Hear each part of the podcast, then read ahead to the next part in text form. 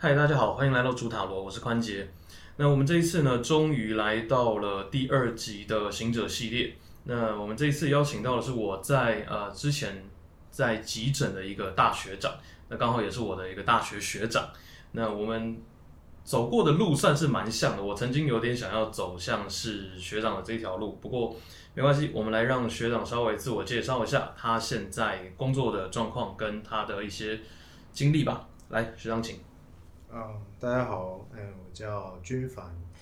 哎，刚好是宽姐的学长，大学的学长，我们都是从北医一起毕业的。那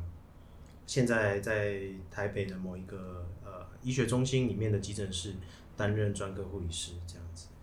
那工作从一开始二零一一年，民国一百年开始开始工作，一直到现在已经十几年了这样。那前面一开始。到急诊就是呃很幸运啊，遇到了很多前辈的带领，所以就一路走走走，然后也很喜欢急诊的环境。那大概在民国呃大概在二零二零年的时候，那时候呃转任成专科护理师。对，我记得那个时候刚好是疫情期间转任嘛，对不对？对，那时候好像是疫情的第二年。对，第二年的时候，刚好走到第二年的时候，因为是二零一九年年底开始的疫情。对对。我的话跟学长就是有点时间差，我大概是二零一九年，然后那个时候是九月的时候，呃八月多九月才刚进去，然后我就那时候就是当就是一般的护理师这样子。那因为在这当中的话，其实学长那时候听到我是从北医出来，其实也给了我很多的提醒跟帮忙了。那包含像是他后来走专科护理师，那我也曾经有想要走过，不过后来对我当逃兵去了。对，那也就是因为这样子，所以其实，在在工作经历上跟学长这边有很多的，就是算共同点的。那也也可以就是从学长当中，学长的这些工作经验当中学到一些东西。那其实我一开始就自己就会很好奇，因为我自己身为一个男生，很多人在我们那个时候刚进去的时候，还是会认为说，哎，男生走护理师，那你是不是就一定要走急重症啊？就一定要走？什么样的类型啊，或一定要去当护理长啊之类的，类似这样子的一个问号丢到我们身上。对，那其实我那个时候一开始也会对学长有类似的疑问。那我这一次刚好在现实动态也有发问，问说，哎，大家有没有什么问题想要问？因为毕竟你一个一个男护其实已经有一点点小难得，两个男生护理师，然后再出来再讲这个事情的时候，其实也是一个蛮有趣的一个话题。那所以刚好这边有。一些问题就来跟学长问一下。那像是有人在问说，当初为什么会想要走护理？一开始有没有设定什么样的目标或规划？其实你问这个问题，也就是在之前我看到你丢给我的稿的时候，我其实有想了一阵子，想了一阵子，其实是我去回想我当时为什么会读护理的那个细节，这样子，嗯。其实我当时是很意外读护理的。我高中考试的时候，那时候可以填的志愿有护理、有呼吸治疗，然后有呃物理治疗。嗯，那当下的选择就是说，哎，我这三个都可以选，那我要选哪一个？哦，那我爸妈的意见也不太一样。像我爸的意见就比较传统啊，觉得说啊，男生怎么读护理系啊？呼吸治疗感觉那时候也是比较新的科系啊，你也可以去读读看嘛，啊啊或者物理治疗感觉也是，呃男生也适合啊啊，那他就觉得说不需要特别去挑一个护理系。那我妈那时候因为她身体比较不好，所以她经常进出医院。那在进出医院的过程当中，也认识了很多护理师，嗯嗯，所以她可以。跟他们就是聊啊，他们以前读护理的经验啊，或者是他在住院的过程，他观察这些护理师做的事情啊，等等的。他觉得，他觉得，呃，护理系好像可以做的东西更全面啊。那他就建议我说，那不如你去试试看啊，也没说护理系一定只有男生才可以啊，对。哎，一定只有女，对不起，一定只有女生才可以读。就说他觉得说，你不如去试试看这样子。那其实那时候我对护理其实是一窍，哎，算是说根本就是门外汉。对，你完完全不知道说哦，早就有民国呃七十几年就已经有男护出现了。因为那个时候真的太少，少到你对几乎没听过。对对，可能可能就是一个班。我问我们以前的学长啊，就说他那时候他一个班可能就一个两个男生啊。那如果以北一那个呃那个年代，或者是我们这个年代，他只有一个班，一个班就一百多个，也就是说一百多个里面只有一个男生。那毕业之后他会不会留在护理也不一定。对所以导致所有的人在医院里面，大部分的护理师看到都是女的。对或者是有一些男生的护理，他可能就走进去开刀房里面了，就走到加护病房里面。就你比较看不太到的地方。对对对，就会变成你根本就不知道说，哦，原来男生其实也有一部分的族群是在在这个在这个护理的环境里面工作的。对啊，因为就像我到了二零二二年那个时候，其实都还是有很多人在跟我问说啊，你们也有男生在当护理师哦。嗯就是我已经当了三年，然后学长都已经当了十几年了，还是有很多人在被送进急诊后才知道说，哦，原来还有很多男生在当护理师，因为在在急诊里面，男生的比例确实有比较高一点，大概占了快三分之一到一半。哎对，对，确实这个比例在其他的地方比起来算蛮高的。嗯那学长，你当初弄呃就是走护理这边呢，那你当初有没有设立什么目标，还是就是觉得说，哎、也没有特别想什么，就是直接往这边走而已？嗯，没有。其实我应该是这样讲，我进去大学开始读书之后，我才慢慢觉得，呃，护理是一个还不错的路。我当时刚进去的时候，可能原本也想说啊，那是不是，诶、来转个系啊，哦，转到药学啊，不敢奢望牙医或医学啊，转个药学好像是一个不错的那个选择对对对，呃，所以那时候有一刚开始那个大一的时候，就有想说成绩要拉高一点，然后慢慢的再去读转别的系。可是后来，哎，越读越有兴趣了，觉得哎读这些，嗯，不管是什么内外科啊，哦这些微生物免疫学啊这些东西，就慢慢觉得说这些东西好像不是我想象的那么单纯。嗯嗯，那你在照顾病人的过程当中，其实你可以做的更多。那如果你读药学系，哈，你可能真的要面对人，其实是一个比较少，而且也比较困难的事情。对，而且通常在药学系，如果你当药师，你到最后你常常会变得很像是面对顾客。嗯，对，尤其是当你走到了不管是药局，或者是在一般那个医院的药局的柜台，嗯或者是外面的社区药局都一样，都会变得比较像在面对顾客。嗯对，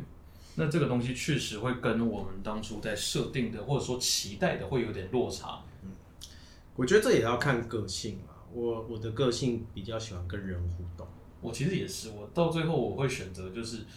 走护理系，其实也是这个原因，就是我不讨厌他的这些内容、工作内容或者是技术的层面，那再加上说喜欢跟人互动，所以到最后就走来这边。嗯对，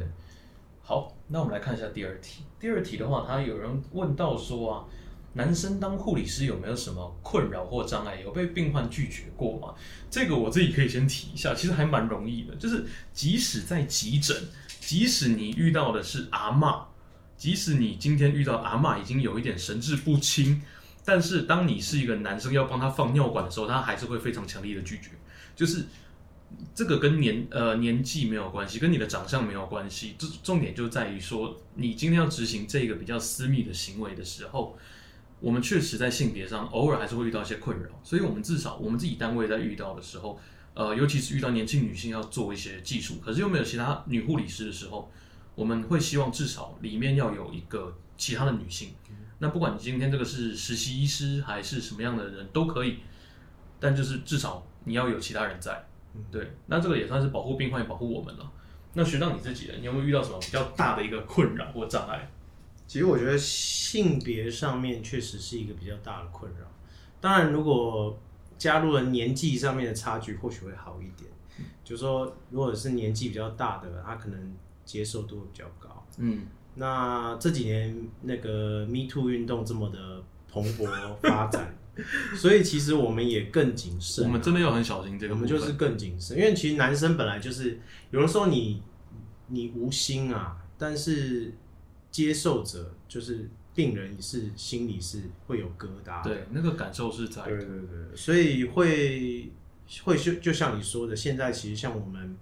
在医院，我们的常规就是要帮病人做心电图嘛，对，或者是帮病人就是呃处理伤口啊，或者是放一些管路的时候，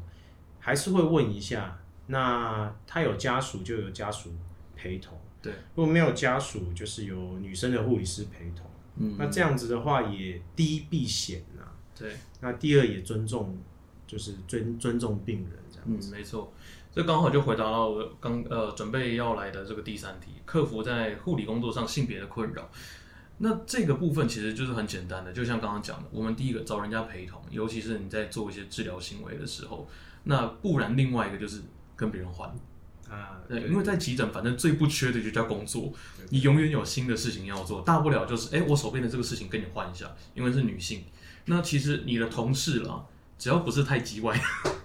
大部分都会说 OK，好，没关系，我来。对，我们就会换一下，就是，哎，他的手上的事情我做啊，这一件事情让让他去做。例如说，帮年轻女性放导尿管这种事情，尤其他可能可能身体比较虚弱，但是他意识清楚的状况下，我们一定会换一个年轻的，就是或者换一个呃学姐或学妹去做这件事情，对，会比较好一点。我们也可以在最前端的时候就把这些事情避开。啊，当然有些时候是真的人手完全不行的时候，那就没办法，就是拜托家属或干嘛的，一定一定会去避免这些情况。其实这几年的那个病人权利的意识抬头，比较、比较蓬勃的在在在那个在发展。嗯，像我刚从学校毕业出来的那那几年，其实病人并不会觉得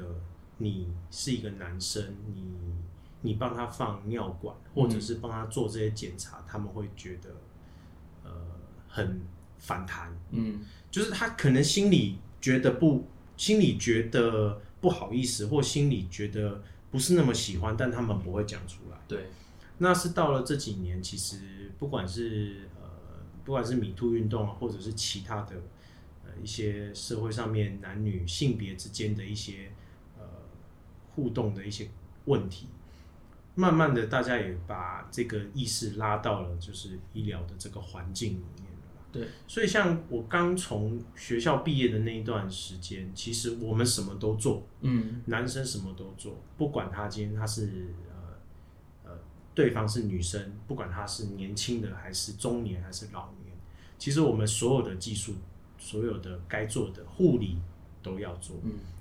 可是这几年慢慢就会比较分割开来，就说啊，我们尽量女生的私密的一些检查或护理就交由女生去。嗯那相反的，男生的呃比较私密的检查或护理就交由男生来。其实我觉得这个事情，当然你在执行上会有一些困扰在，就是我们可能当下真的生不出这个人力，但是我个人认为这其实是不是一件坏事，因为毕竟护理人员这么多，病人这么多，就是人多必有白痴，你知道吗？就是总会有那些想要趁着这种时候来卡一点油水的，不管今天是病人还是护理师，都会有那几个老鼠屎在。所以其实我自己是蛮乐观看待这件事情的，就是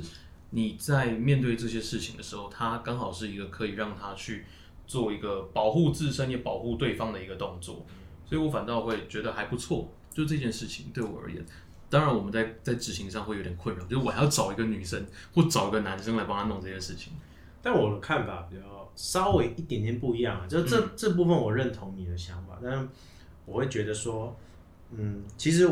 我们照顾的是人，嗯。只是因为他分了不同的性别，对，但就因为他分了不同的性别，他在生理构造上面，或者是说，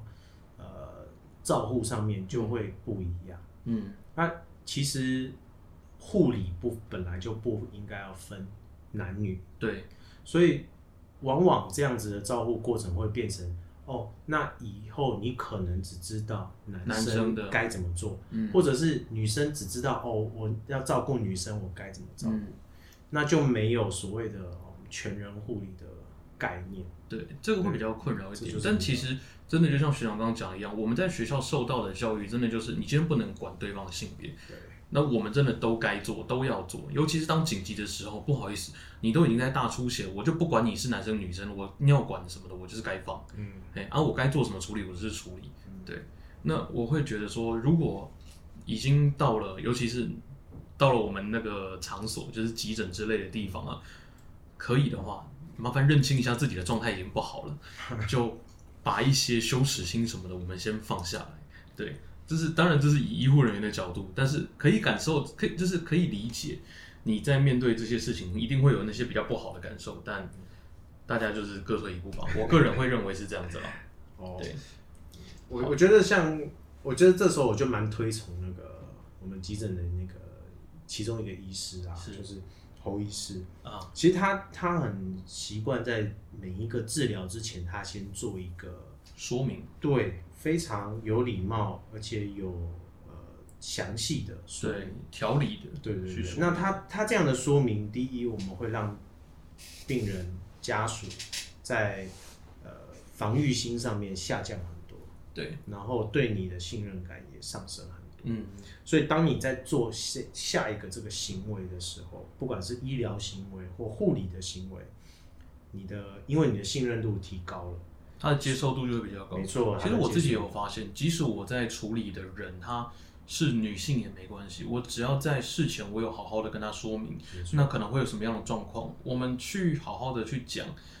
那当然，因为我们也会告知她说，就是我们给他们态度，也就是我不会今天管你的性别是什么，我就是一定得做这个治疗的一个状况。对，那说明完之后，他们的接受度确实会比呃在一开始，因为刚进去还不知道要说明这件事情的时候、差很多。没错，没错，好，来了一个很好玩的问题，就是有人在问说啊，就是在急诊这些年，有没有就是因为在外面如果是服务业，一定会有 OK，嗯那在医护的状况下，一定会遇到很多的 O 病人。嗯，那有人在问这些年就是被病患搞得拳头最硬的事情，这个学长先说好了，我待会再来讲讲我的。嗯，看你是哪一种硬啦，有一些是你真的觉得他无厘头，嗯，然后你真的很想把他赶出急诊，嗯有啊，有没有错？譬如说，嗯、之前也有人大半夜的过来，然后呃跟我讲说啊，我睡不着，大半夜的说睡不着，嗯，然后但是他已经吞了十几克的、二十几克的安眠药了，然后还还睡不着然后你就会心里想说，你都吞了十几二十颗，你还不赶快回去床上躺好？你现在再来这边跟我讲睡不着，那我是怎么帮你呢？我再给你安眠药吗？好像也不行好像也不行嘛，对不对？对啊，哦，那这就让人家觉得很拳头很硬嘛。就是也不知道该怎么帮他处理。但是我我觉得另外一种的是像急诊的暴力事件这种的嗯拳头硬啊，对，那这部分我们就得讲，其实有的时候男生在这个职场的好处，啊，对，这个我有遇到很多哎次。对对对，就是我们可能在体格或者是在体力方面啊，真的会稍微比女生稍微能够镇镇得住，就是你只要有男生在场，哎气势就不一样。镇得住现场啊。对，对，有的时候就是都是一群女生，然后这个病人或这个比较比较无理的家属，他就会让这整个现场变得非常非常的混乱，这样子。有的时候只要有男生在，他就比较不敢。会稍微收敛一点。对，没错。对，其实像我自己啊，我刚好要讲的也是这个部分，就是呃，我自己之前遇过蛮多次，尤其是呃带我的那个学姐，她只要遇到就是病人是我们讲的 psyche，就是呃急性的精神病患，那已经分不清楚东南西北啊，然后就已经开始就是会有攻击性的。通常这种时候，就是只要医生觉得说需要约束的，那当然我们扣警卫嘛，对不对？但是也是要去帮他们打，就是那个镇静药物。嗯，那这种时候我，我一开始是学姐会叫我去，后来我就直接跟学姐说：“来，我来，我去就好。对，因为尤其像病人在被压制的时候，有些时候他们会有非常强烈的一个反抗行动。那不是每一个警卫都可以把他们就是安就是安顿的非常好，所以我们在执行，尤其是你手上有针啊、有刀啊这种比较尖锐的东西的时候，其实是危险的。所以最后我们男生在去执行这件事情的时候，会比较好一点。然后再加上因为以前我自己有练过国术啦，所以我知道要怎么压制他的关节会比较好，哇，比较好压制，然后怎么样去弄会比较好。对，但当然我们会要强调一件事情，就是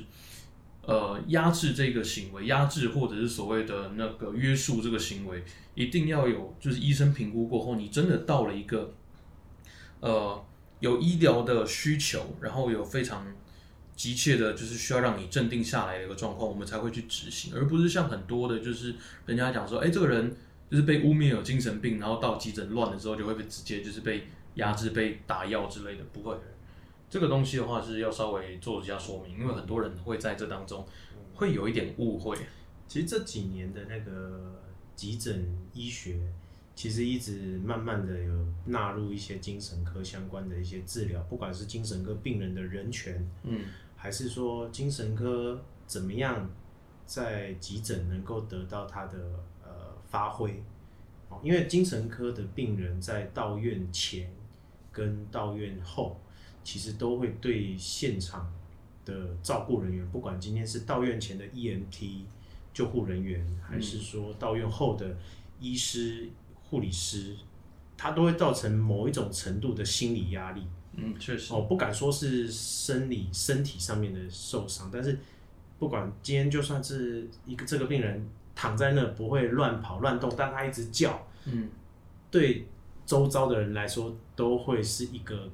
呃。身体上对对，精神上面的一个一个伤害这样子，所以我们要怎么样让这一群人得到一个适合的照顾，或者是好的医疗，其实也是我们急诊医学现在目前正在努力的一个其中一个方向。对，确实。好，不免俗的要来问到了一个，就是这几年我们最算是最大的一件事情，就是这三年的疫情，从二零一九年年底。我们其实应该算到二零二二年年底，其实就差不多了。嗯，对，就是我们讲说整个疫情到比较绑的比较紧的时间，大概就是这段时间。嗯，那学长，你在这三年当中，有没有让你发生就是最难忘的事情？最难忘的是，其实刚好吧，我觉得是刚好。呃，在这一段期间。就是我的我的儿子是二零二零年的时候出生啊，对，所以他出生之后，对我的整个人的呃，不管是嗯想法和思维上面就比较不一样。像我以前其实嗯，如果你知道，我以前其实不是很喜欢上儿科，我不是很喜欢小朋友。有，我有听说过这件事情，就是只要有你有儿科的班，你就会直接跟别人换掉。对对对对，我有听说过这件事。但自己的小孩子出生了之后，我就会用不同的角度再去思考这些生病的小孩子。因为以前不喜欢，是因为这些小孩子可能生病了之后，他们的情绪控管是比较比较弱的，所以他们是没有情绪控管。好，如果你要这样讲也是可以的。那因为这样的情况下，他们的哭闹就没有限制，没有底线。对。那对我来说，我是一个很怕吵的人，所以我没有办法就是。在跟他们共处一个环境。嗯嗯。那从我儿子出生之后，其实我慢慢可以体会这些小朋友他们的生病的不舒服。嗯。那整个疫情期间，其实我最难忘的是，呃，有确诊的小朋友，然后他必须要跟他的爸爸妈妈分开的时候，啊，我觉得那一种，呃，他们的痛，他们的痛苦，身体的痛苦已经有，嗯，发烧、喉咙痛。啊，呼吸又喘，嗯，哦，可是这时候呢，哎，妈妈确诊，但妈妈比较严重，要去住另外一间病房，那他就是去住到一般病房，那只有爸爸能够陪他，但他可能跟妈妈的情感绑定是比较强的，对，所以他在跟妈妈做分离的时候，其实他们是很难过的，所以那个情绪压力是比想象中的还要再更大一些的。对，我相信一定是更大的。那那个场景其实有点触动我，因为我觉得说，呃，因为我刚好也有小孩子出生，那我就可以同理，马上那个当下去同理说，这个孩子在离开妈妈的那个瞬间，他是多么的痛苦。嗯，对，那再加上他又必须要被隔离到一个只有不到三平的一个房间里面，然后跟爸爸生活在里面，嗯，对他来说那个压力啊，算是很大的。对，所以这个是我在疫情期间其中一个比较深刻的。就是小朋友其实会是这样，因为他们能够用的词汇、能够用的表达方式真的不多，所以他的感受到的压力，其实有时候不是我们能想象的。对，顺带一提，凡哥现在是我们急急诊里面就是有名的宠儿魔人，对，就是他还帮他自己儿子做了贴图这件事情。对对对，对，这个有。呃，来说一说我自己吧。我自己在疫情期间最难忘的事情，其实呃，大概是在二零二零年五月的时候，那个时候，哎，二零二零嘛，没有，二零二一年那个时候是 Delta，二零二一年那个时候是 Delta 病毒的时候，就是刚从万华爆发的那一次。因为我自己本身也就是还没有结婚，也没有生小孩，所以学长的这一种。体会我比较少，但是我们那个时候是二零二一年那个时候，刚是 A Z 疫苗刚出来，嗯，我们有一些人就是比较不怕死的，就先打了第一剂，四月底刚打第一剂，然后五月就爆了，嗯，然后那个时候打了之后呢，就想说，他开始爆了之后，就开始不断的送病人过来，那一阵子最有名的其实就是呃全双北急诊全部沦陷，对，那个时候好像只剩我们家没沦陷。呃我们家对那个我那是因为我们家没有特别就是那个时候有验，那时候有验，所以 Delta 那个时候有验，是 Omicron 后面才就是算了放推。对，二零二一年那个时候是 Delta 的时候，我们家没有人生，全双北州我们家还亮灯，所以那个时候我自己遇过其中一个还蛮有趣的，是从新店送到市里更新吗？不不是，就从他就是从新店，但他只是什么知道吗？他只是车祸。他车祸，然后一路送过来。但我其实要讲的不是这个，最印象深刻的其实是那时候爆发的时候，我们会发现很多人就是其实喘很久了，然后送过来的时候血氧只剩下七十多。嗯，那个时候我们就知道说，COVID nineteen 最严重的其实就是所谓的快乐缺氧。嗯，对。那你会在没有发现的情况下，就突然血氧就已经很低了，但你都不会觉得喘。但等到你真的开始喘的时候，已经来不及了。我最有印象的这个，其实我有把它写成，就是呃，算是一个小的回忆录，然后有去投稿，那有录取这样子。那个时候就有写到说，其实它是一个大概六十多岁的一个北北，那他们的家属就他儿子，其实年纪比我大不多，就大个几岁，大概也是三十多而已。结果那个北北呢，就是胖胖的，然后也是很喘的，送进来，意识都清醒，但是那个时候你看到他的脸。跟他喘很久这件事情，其实你就知道说这一个应该很严重了。然后我们那个时候就是在急救室里面就帮他照了 X 光，X 光一照就发现就是雪花牛。嗯，对。现在来看的话比较像和牛了，对，就是和牛那种，你就会发现那个白白的，就是整个分布的非常的均匀，但它就是白的。然后他到这个状况的时候就已经差不多来不及了。所以那个时候也是进行了插管，然后也是进行了就是很多的一个急救过程。但你就会看到一个人从有呼吸、意识清醒，然后到他在交代后事，跟他们家里人开始在讲讲说他的那个就是银行卡密码，然后什么的东西在交代，然后家属也就是很可以看得出来，他们很强忍着他们的伤痛在记录这些事情。嗯，然后就真的管一插麻醉一下。就没醒来过了，嗯，两个小时后没了，对，而且那个时候其实我跟另外一个学妹去处理这件事情，然后那个学妹也是一，我那个学妹好像也没有打疫苗，那时候还没打到她，然后我们就很臭啊，嗯，而且那个时候就是我们那时候是穿着双层的防护衣，对，就是大家俗称的兔宝宝装，对，我们那时候已经就是湿到，就是里面的那一整件全部都变色，嗯，对。然后真的可以体会到，就是疫情初期，然后看到国外的很多医护人员是无力的，就是瘫坐在旁边的那种场景。对，因为那个时候我们也是用尽所有方式，但他的血氧就是上不来。嗯。然后你就会知道说，原来就是在这一种完全看不到的东西面前，我们就是这么的无力。对，这是我在疫情这三年当中，我觉得最大的其中一件事情，也就是因为这种场景，其实看多了之后，你就会发现。诶、就是我常常会跟别人讲的一句，就是在生死面前，其余的都叫擦伤。嗯，对你只要命还在，其实都是其他都是小事。对，那这也就是我自己在疫情前的疫情后，面对面对护理跟面对人的时候的一个心态转变。那学长你自己呢？你在面对护理，尤其是这三年，你的心态有跟以前变得不太一样吗？还是有什么样的一个变化？其实我觉得疫情并没有把我，嗯，就是没有改变我对于护理的一些看法。嗯，那在工作上面，其实应该是说，刚好在二零二零年有一个机缘啊，就转专科护理师。嗯，那转了专科护理师之后的心态变化，可能才比较哦比较大一点，因为工作的内容不一样。那我们要刚好又在疫情的那一年，那要做这个转任，那我们有的时候在第一线啊、插管啊什么的，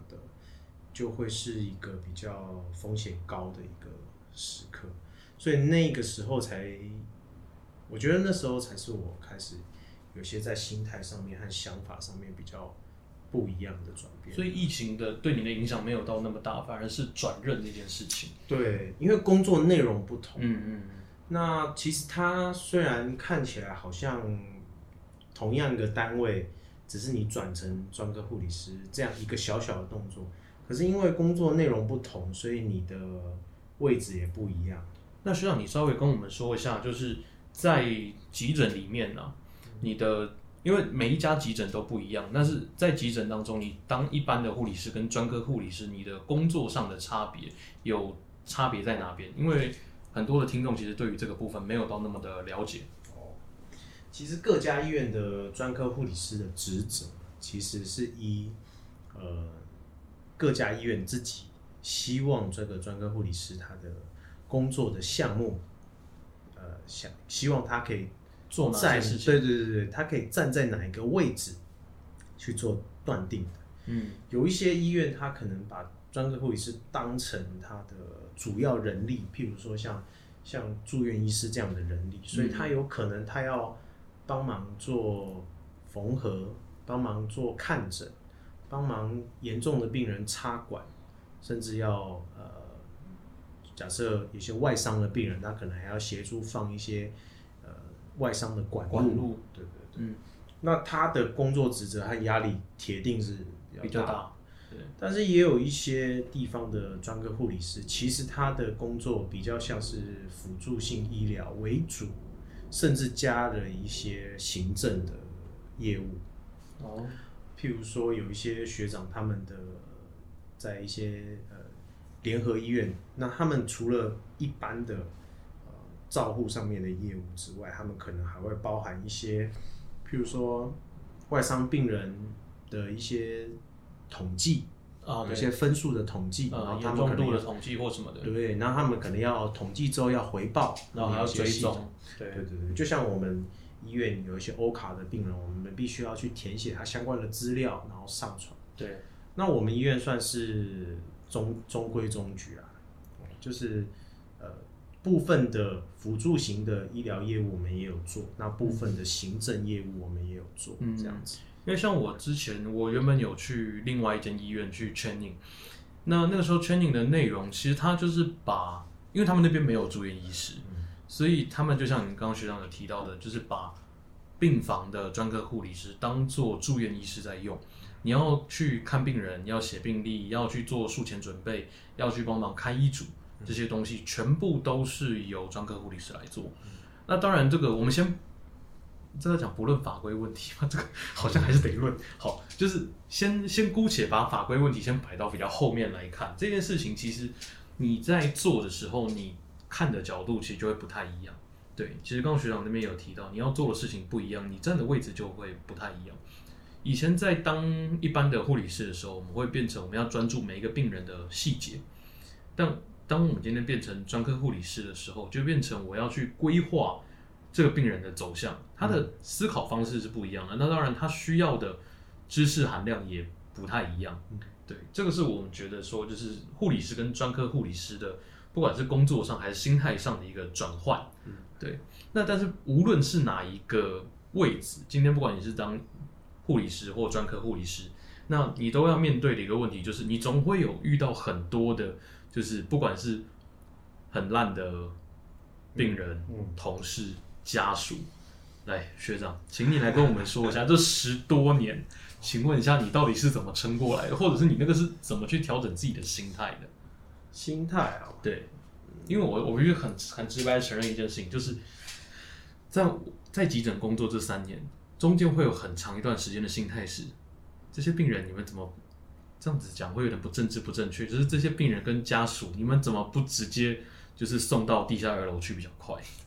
对，类似这一种的心态。对我们会会有一段时间，尤其是你在很厌世的那段过程当中会出现的。那学长，你自己是怎么去调试这样的心态或状况的？嗯，调试哦。对其实我我这个人是会都往好的想。嗯首先你，你不要觉得他们一定，当然你可能明明明就知道他就是故意的，嗯他可能做这个行为、说这个话，然后甚至呃，就是他就是故意要挑衅你，对，故意要弄你，故意要使唤你。但是我其实我在稍微大概你这个年纪的时候，我也会，我也是属于一个就是血血气气方方刚的人，我也会跟病人吵架，然后我也会跟那个家属吵架的，嗯我也会吼家属。可是慢慢慢慢的啦，就是说，呃，你会发现其实呃良善的沟通或者是良善的关系，其实在于你一开始你给他的讯号。有的时候是这样，你接触他的时候，因为有的时候我们护理师第一线接触他，虽然是第一线，但你并不一定是第一个。嗯就说你接触他的时候，你获得了这样子不好的态度，或者是不好的言语，或者是不好的行为，嗯可能不是因为你，而是因为前面有一些人，不管是到院前救护，或者是警卫，或者是他的家属或什么的，就在这个这个送医的这个这个呃救护链上面，他一定在某一个层面上面，他他得到了一个很不好的一个 feedback，或者是他自己本身的疾病就让他就是感受就已经很不好了，对对。所以导致说他现在有这样子一开始的情绪反应。对。所以我这几年慢慢的想法会觉得偏比较正向啊。那我在成为专科护理师之后，因为有的时候会觉得，就像你说的啊，我们护理有的时候很专注细节，但是你现在变成专科护理师，你必须要调整整个治疗的大方向，所以我们就不再专注那个细节。当我不再专注那个细节的时候，你就会发现，其实有的时候病人或家属对你的某一些很不友善的一些行为也好，言语也好，那就不是重点。嗯哦所以慢慢的，我的心态也会释然。那在这个过程当中，也一再的去调整自己的一些沟通技巧。嗯哦，那你就会发现，当你有有所改变的时候，你对于呃接受到这些负能量的机会或者是比例就会减少。所以，当你今天看的角度是用比较更高或更全面的一个方式在看的时候，就比较不会把这些的小，你就会把它看成是比较小的一点的负面情绪反应，对。那甚至就让它直接过了就算了。对，因为它可能不影响我整个治疗的计划。哦，除非他今天的反应大到会去影响到你的整个过程。嗯譬如说他拒绝拒绝服药，啊，拒绝打针，嗯，哦，那这时候我们可能就要再去思考一下怎么去调整。对怎么去帮助他，因为有的时候你会啊，也会遇到病人来啊，然后我我就是不要打针，我就是不要打针，我就是要见我就是要见某某医师，我就是不打针。对，哦，那可能这时候你就要了解说，哦，这个医师才是点，嗯，他可能他的结解不开来，不是因为我要不要帮他做治疗，或做了哪些治疗，也不是因为我有做错什么，或者是做对什么。是的，他可能就是在不管是心理上嗯，哦，或者是信任度上面，他就是希望见到这位医师。那这个 key point，这个 key person，你就是希望你就是要帮他做一个很很好的处理或解决这样子。这个刚好跟我这段时间在面对那个就是我的占卜的个案们也有类似的感受，就是其实他有些时候不是不知道你在对他好，不是不知道说你你讲的是对的，只是在那个当下他有一些就是不管是过去的信念也好，还是他自己的一些呃脑袋里面的一些结也好，他没有解开那个结的时候，其实他就是过不了这一关。对，所以那个时候你说再多其实没有用，那你还不如开始想办法去帮他解解他的那个心结，我觉得会比较有效一点。嗯，对。好，那我们来，身为一个就是医护人员，那你有没有就是一些话想要给就是所谓的一般民众？这有点像是就是用一个 就是用用一个就是算医护沟通，医护跟病人之间的一个角好，色。我希望你们都不要来急诊。一是因为你们都健康，所以你们不会来急诊；对。二是因为你们不来，我比较轻松。这个可以。其实我们那时候也很希望，就是常常有人会就是你知道，这就算到了急诊，还是有人会有那种哎，我今天付钱了，我是大爷嗯的那种心态。但是今天问题不太一样，你今天会送急诊，代表你有这个需求对。讲难听点，我一点都不希望你到急诊去，因为送急诊代表有两个可能性：一是你有这个需求，二是你自己想来。对，不然的话，我们其实基本上不会希望你来。对对，因为急诊没有人，代表说可能就是无病无痛嘛。那这件事情其实是一个好事，这样子。那我们当然终极目标是希望大家都健康，不需要用到急诊。那我们只是为了一个就是不得已存在的，例如说今天可能有什么大量伤患的啊，你需要去做急性处理的，那我们才会有这个有这个需求。那如果没有的话，其实我们是一点都不希望在急诊看到大家。对，你们来送餐可以了，就是我常常跟朋友说，哎、那个我在急诊的时候，你要来探班可以送东西过来啊，你不要人被送进来。对，因为之前还有一次就是在原原本急诊的时候，我有一次是我已经下班了，嗯，结果接到亲戚的通电话，我表弟被送进去，因为车祸被送进去，然后那时候我就去了，我就只好就是从从住的地方，然后又赶回去上班的地方，然后去了之后看了他，然后我也没什么表情，就是哦你来了，然后跟大家说不好意思，添麻烦了，对我真的会有个心态就是，拍谁自家人。自家人就是搞事，然后把被送进来，所以那个时候我就直接跟别人讲，哎、那个他的所有的治疗跟我讲，我直接自己做啊，你们只要负责写记录就好。然后我刷伤口就刷得特别用力，对，就是录的特别用力。然后我还先拿那个棉花有没有来咬着，对，就是纱布给他直接嘴巴塞好，来咬着，待会会很用力哦，刷到整个就是非常干净漂亮，对，好。那同样的，就是同样身为在就是医护里面有待过的，也想要给同行，就是一些有没有学长有没有一些话想要给同行们的一些鼓励或者是一些想法？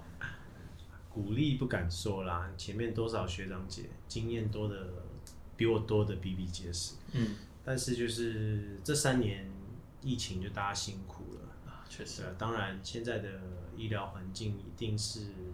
越来越不好。对，我不敢，我不敢说可以维持啦，这些我都不敢说。嗯但是环境越来越不好，就是大家留下来，其实你会发现一些很资深的学长姐，他们会愿意继续留下来，其实不是因为呃他们需要这笔钱，嗯，呃，在很多人都会觉得说啊，那些资深的学长姐会一直留在继续做，是因为呃他们需要这笔钱。嗯其实有的时候，这他们根本不需要，也不在乎这笔钱，这个薪水，他们在乎的是这个团队的工作气氛，他们觉得团队需要他们。对，那我们在救人，我们在急诊室，其实最大的鼓舞是我们一起把一个病人从鬼门关拉回来的那种成就感，其实是最大的。好，先不说他呃救回来之后会不会 对值不值得救，或者是他救回来之后会不会真的醒过来，先不说，而是大家为了某一件事情一起投入，一起进去，一起出来对，的那一种团队的感觉，就是你那个光是光是跟一起跟死神拔河这件事情，就是你说出来就会觉得，干我们好屌，嗯，对，就是这种成就感了，跟革命情感确实，所以如果你说真的要有一句话，那我觉得就是大家